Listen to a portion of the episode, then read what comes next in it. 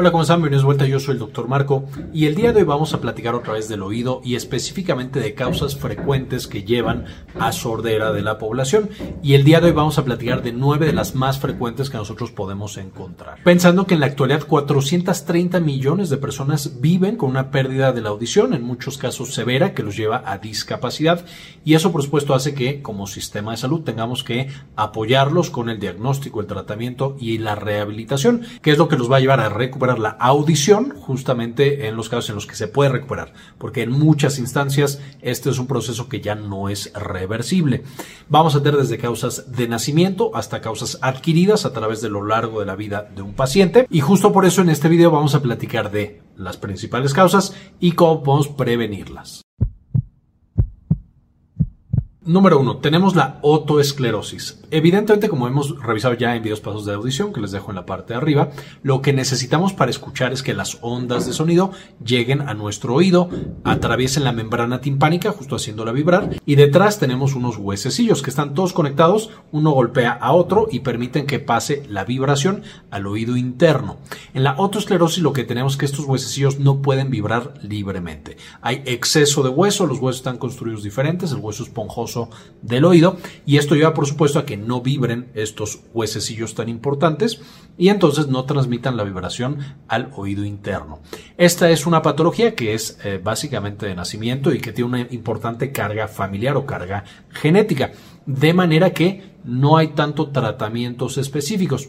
Lo que se puede llegar a hacer es, uno, la detección temprana en familias que tienen mucho antecedente de otoesclerosis, ya desde que nacen van a estar revisando ese oído. Por supuesto, el tamiz auditivo es muy importante para esta y todas las enfermedades de nacimiento asociadas justamente a la sordera o a la hipoacusia, que es la pérdida de la audición. Y lo que se puede hacer en estos casos con resultados mixtos, a veces buenos, a veces no tan buenos, es la cirugía. Esencialmente se opera este sitio en el que están los huesecillos para que tengan más capacidad de moverse y de vibrar. Los ruidos fuertes pueden llevar a una lesión severa justamente del oído y esto debido a que las oscilaciones o las vibraciones muy intensas no solamente pueden afectar la membrana y los huesecillos, sino particularmente eh, eh, unas cosas llamadas células pilosas que están dentro de nuestro oído. Estas células pilosas son las que literal se encargan de transformar la vibración en eh, señales eléctricas para el cerebro y el ruido alto las destruye. Básicamente cuando nosotros estamos por encima de 85 decibeles vamos a tener algo de daño. Este daño si la explosión es aguda, es decir, es un minuto por ejemplo, puede no ser muy severo. Si estamos literal 85 pero por mucho tiempo, igual no es tan severo como si por ejemplo estamos a 100 decibeles por horas y horas y horas. Sin embargo, una vez más, siempre que estamos arriba de 85 decibeles, estamos exponiendo nuestro oído a riesgos importantes. Esto, por supuesto, es especialmente eh, alto el riesgo para personas que trabajan en ambientes de mucho ruido, como construcción, como eh, que hay sirenas, etcétera, etcétera. Pero cada vez más estamos encontrando que pacientes que utilizan audífonos que utilizan audífonos a niveles de sonido muy altos, como no hay nada que esté parando ese sonido, están literal nuestros oídos. Cada vez más personas, especialmente jóvenes, expuestas a estos niveles de más de 85 eh, decibeles, a veces por horas y horas, eh, están en riesgo de pérdida la audición y que más adelante en sus vidas este daño ya sea irreparable. Por supuesto aquí lo que tenemos que hacer es, en el caso de los que no trabajamos en este tipo de eh, profesiones que tienen ruidos muy altos, evitarlo eh, si tenemos audífonos que sea a una velocidad mucho menor, de nuevo menor de 85 decibeles. Eh, por tiempos limitados y por supuesto tratar de también escuchar no con audífonos sino más ambiental que hay más cosas que pueden eh, hacer un, o actuar como un buffer para ese sonido. Si trabajamos en algo, en algo que requiera estar expuestos a este tipo de sonidos, por supuesto la protección es indispensable. Por eso es que de pronto usan eh, cosas para tapar los oídos, ya sea completas o adentro del oído. Esto va a definitivamente aumentar el tiempo que nosotros podemos escuchar bien y por supuesto mejorar nuestra calidad de vida y evitar discapacidad.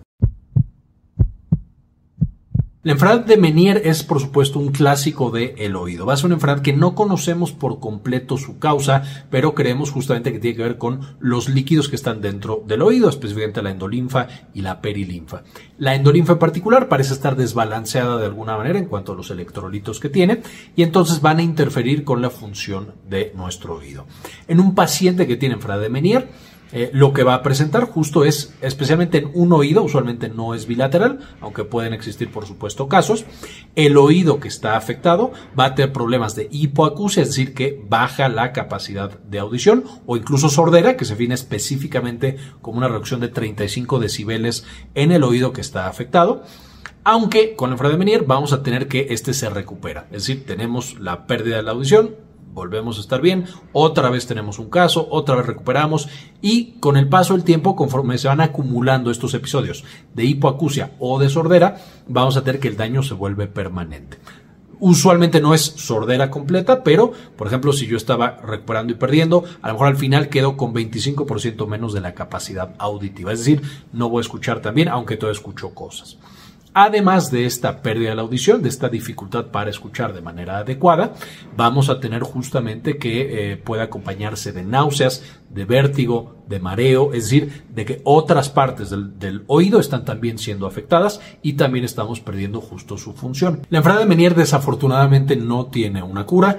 Acudiendo con un médico podemos ver diferentes opciones de tratamiento, cosas contra el mareo, podemos tener también algunos suplementos, podemos tener otras intervenciones como algún tipo de implante, algún tipo de cirugía. Como mencionar, la mayoría de los pacientes van a tener ataques que vienen y van, eh, y esto a través de años y años, aunque afortunadamente hay un grupo de pacientes en los cuales pueden detenerse los ataques muchos, muchos años, mucho tiempo o incluso ya el resto de la vida. Entonces, de nuevo, es, es complicado y por lo tanto se debe acudir al médico inmediatamente. La presbiacusia es nuestra causa número 4 y es básicamente el oído mientras va envejeciendo. Así como nos pasa con la visión, conocido como presbicia, eh, el oído también va perdiendo la capacidad de escuchar ciertos tipos de sonido. Y esto debido a que todos los componentes del oído empiezan a envejecer, tanto la membrana timpánica como los huesecillos y hasta las células pilosas que hemos mencionado previamente. Y esto lleva de nuevo a la pérdida de eh, justamente audición y específicamente vamos a empezar con sonidos que están, digamos, más extremos dentro de nuestra capacidad auditiva. Son los primeros que se pierden y de ahí vamos perdiendo más y más y más hasta que finalmente necesitamos alguna intervención, de los cuales la más común es justamente un aparato que nos ayuda a amplificar los sonidos y permitirnos escuchar de mejor manera. Esta presbiacusia va a dar en ambos oídos, porque ambos oídos han envejecido y se han expuesto a factores de riesgo, y lo principal que podemos hacer para prevenirla es justo prevenir otros factores de riesgo y otras fuentes de daño al oído. Evitar, por supuesto, lo más posible ruidos muy intensos y por tiempos prolongados, definitivamente sería número uno. Evitar otras enfermedades que pueden llevar a no necesariamente daño directo del oído, pero que se degeneren los nervios, por ejemplo, la diabetes, la diabetes mal controlada nos puede llevar a neuropatía diabética, que también puede llegar a afectar el oído hasta cierto grado, lo mismo pasa con la hipertensión. Evitar lo más posible medicamentos que generen eh, toxicidad en el oído, que ahorita vamos a hablar un poquito más de ellos etcétera, etcétera. Y por supuesto una revisión con el médico eh, para ver cómo voy en cuanto al tema de los oídos y ver qué tanto estoy perdiendo a través de los años, como muchas de las enfermedades asociadas a el envejecimiento, va a empezar principalmente a los 50 años y para los 75 años encontramos el tope de pérdida o por lo menos es donde más encontramos la pérdida del oído de los pacientes. La presbiacusia es irreversible, sin embargo, como mencionaba, algunas técnicas, algunos aparatos pueden también ayudar a mejorar justamente la capacidad del oído. Finalmente, la presbiacusia es raro que genere realmente mareo y algunas de las otras cosas, eh, etcétera, asociadas con el Meniere. Entonces, esa es una diferencia importante.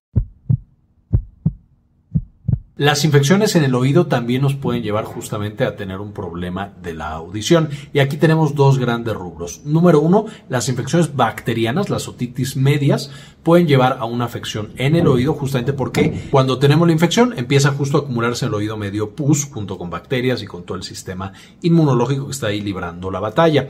Esa pus o ese líquido incluso si no es pus puede empujar la membrana timpánica más y más hasta que causa que reviente. Este es un proceso común, el dolor en el oído eh, que si se atiende no pasa nada más, pero eh, si sigue aumentando hasta que revienta, eso afortunadamente no tan común puede llevarnos a que esa membrana timpánica ya no se recupere o no se recupere de manera correcta.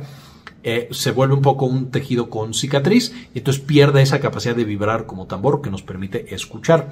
Usualmente este tipo de infecciones bacterianas va a llevar a la pérdida de la audición en un oído, no va a ser completa, usualmente esas pérdidas son parciales, son irreversibles, no se puede recuperar la audición como la teníamos antes o es muy muy complicado.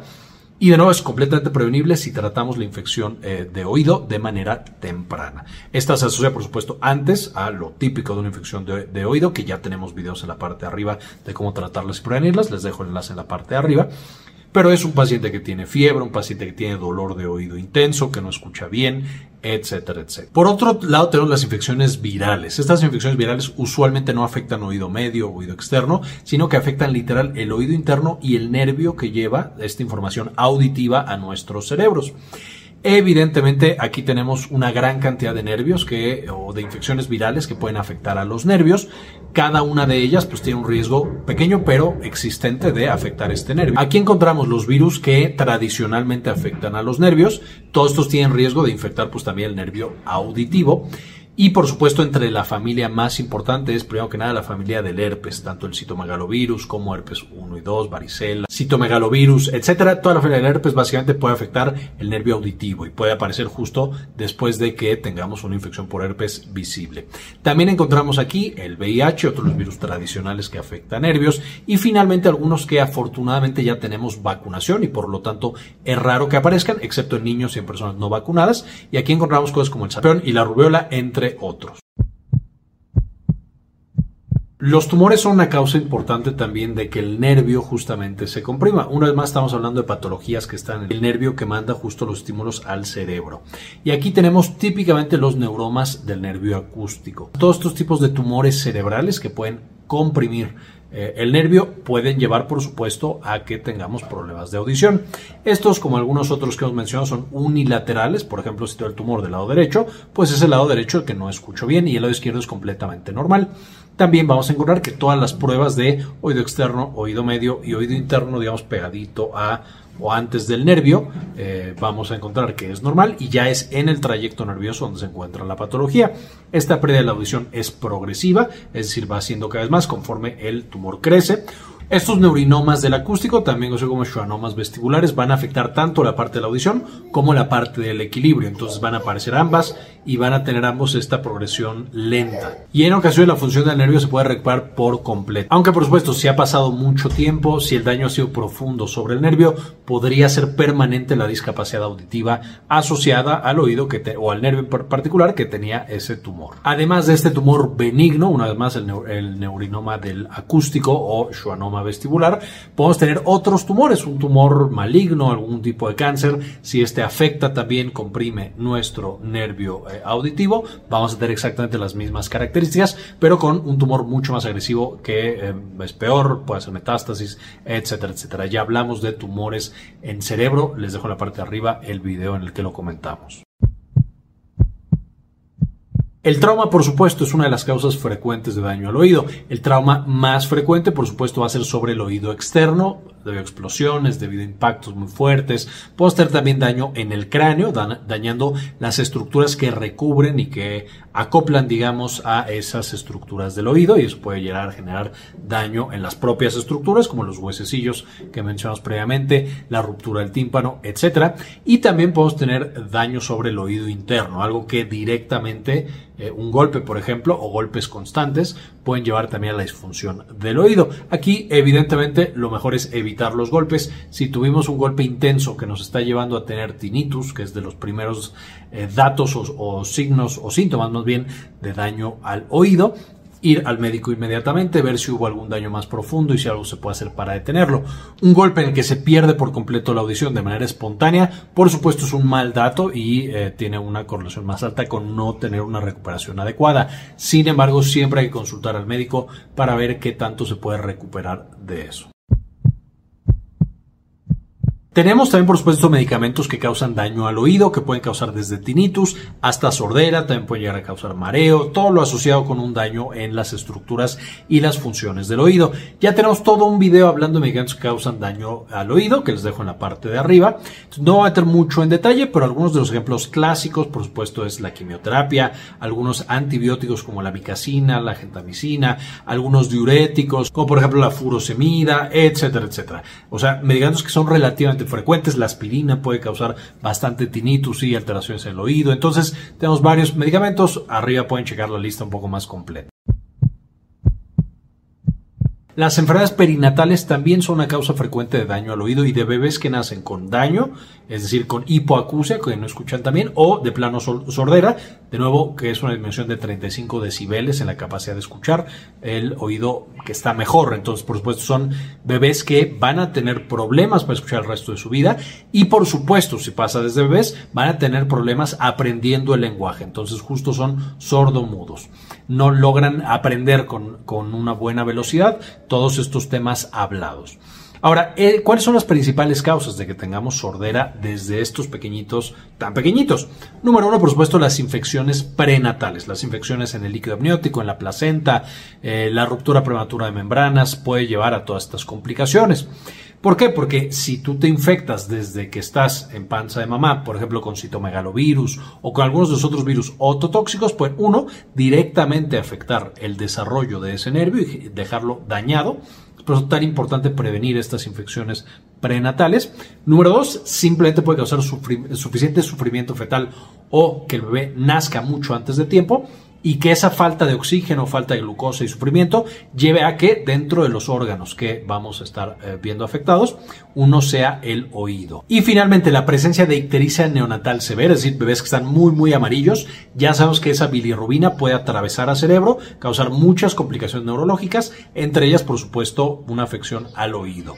Esto también ya lo vimos en un video previo de eh, ictericia neonatal, entonces les dejo el video arriba, ictericia, infecciones, todo eso de bebés recién nacidos, ya lo vimos en videos pasados Espero lo puedan consultar allá. Lo más importante que podemos hacer en estos bebés, por supuesto, además de llevar un embarazo muy bien cuidado, hacer los seguimientos para infecciones, vacunar a las mamás con las vacunas necesarias, etcétera, para que el bebé nazca sano tratar de evitar el parto prematuro, etcétera. Vamos a necesitar también cuando nace el primer mes de vida hacer justamente el tamiz auditivo para asegurarnos de que los oídos del bebé están bien en ese momento y no se necesita una intervención futura para mejorarlo.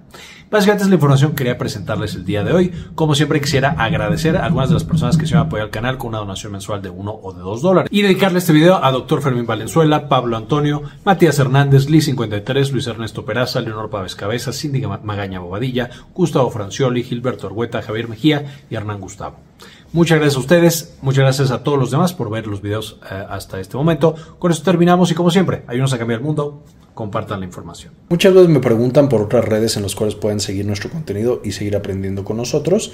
Les quería mostrar nuestra página de Instagram de Clínica Cares, donde vamos a encontrar mucha información acerca de salud en general, dirigida justamente a los pacientes. Y también nuestra página de Synapsis Mex. Está mucho más para comunicación de la ciencia y temas de neurociencias. Espero nos puedan seguir en estas páginas y podamos seguir aprendiendo mucho más por allá.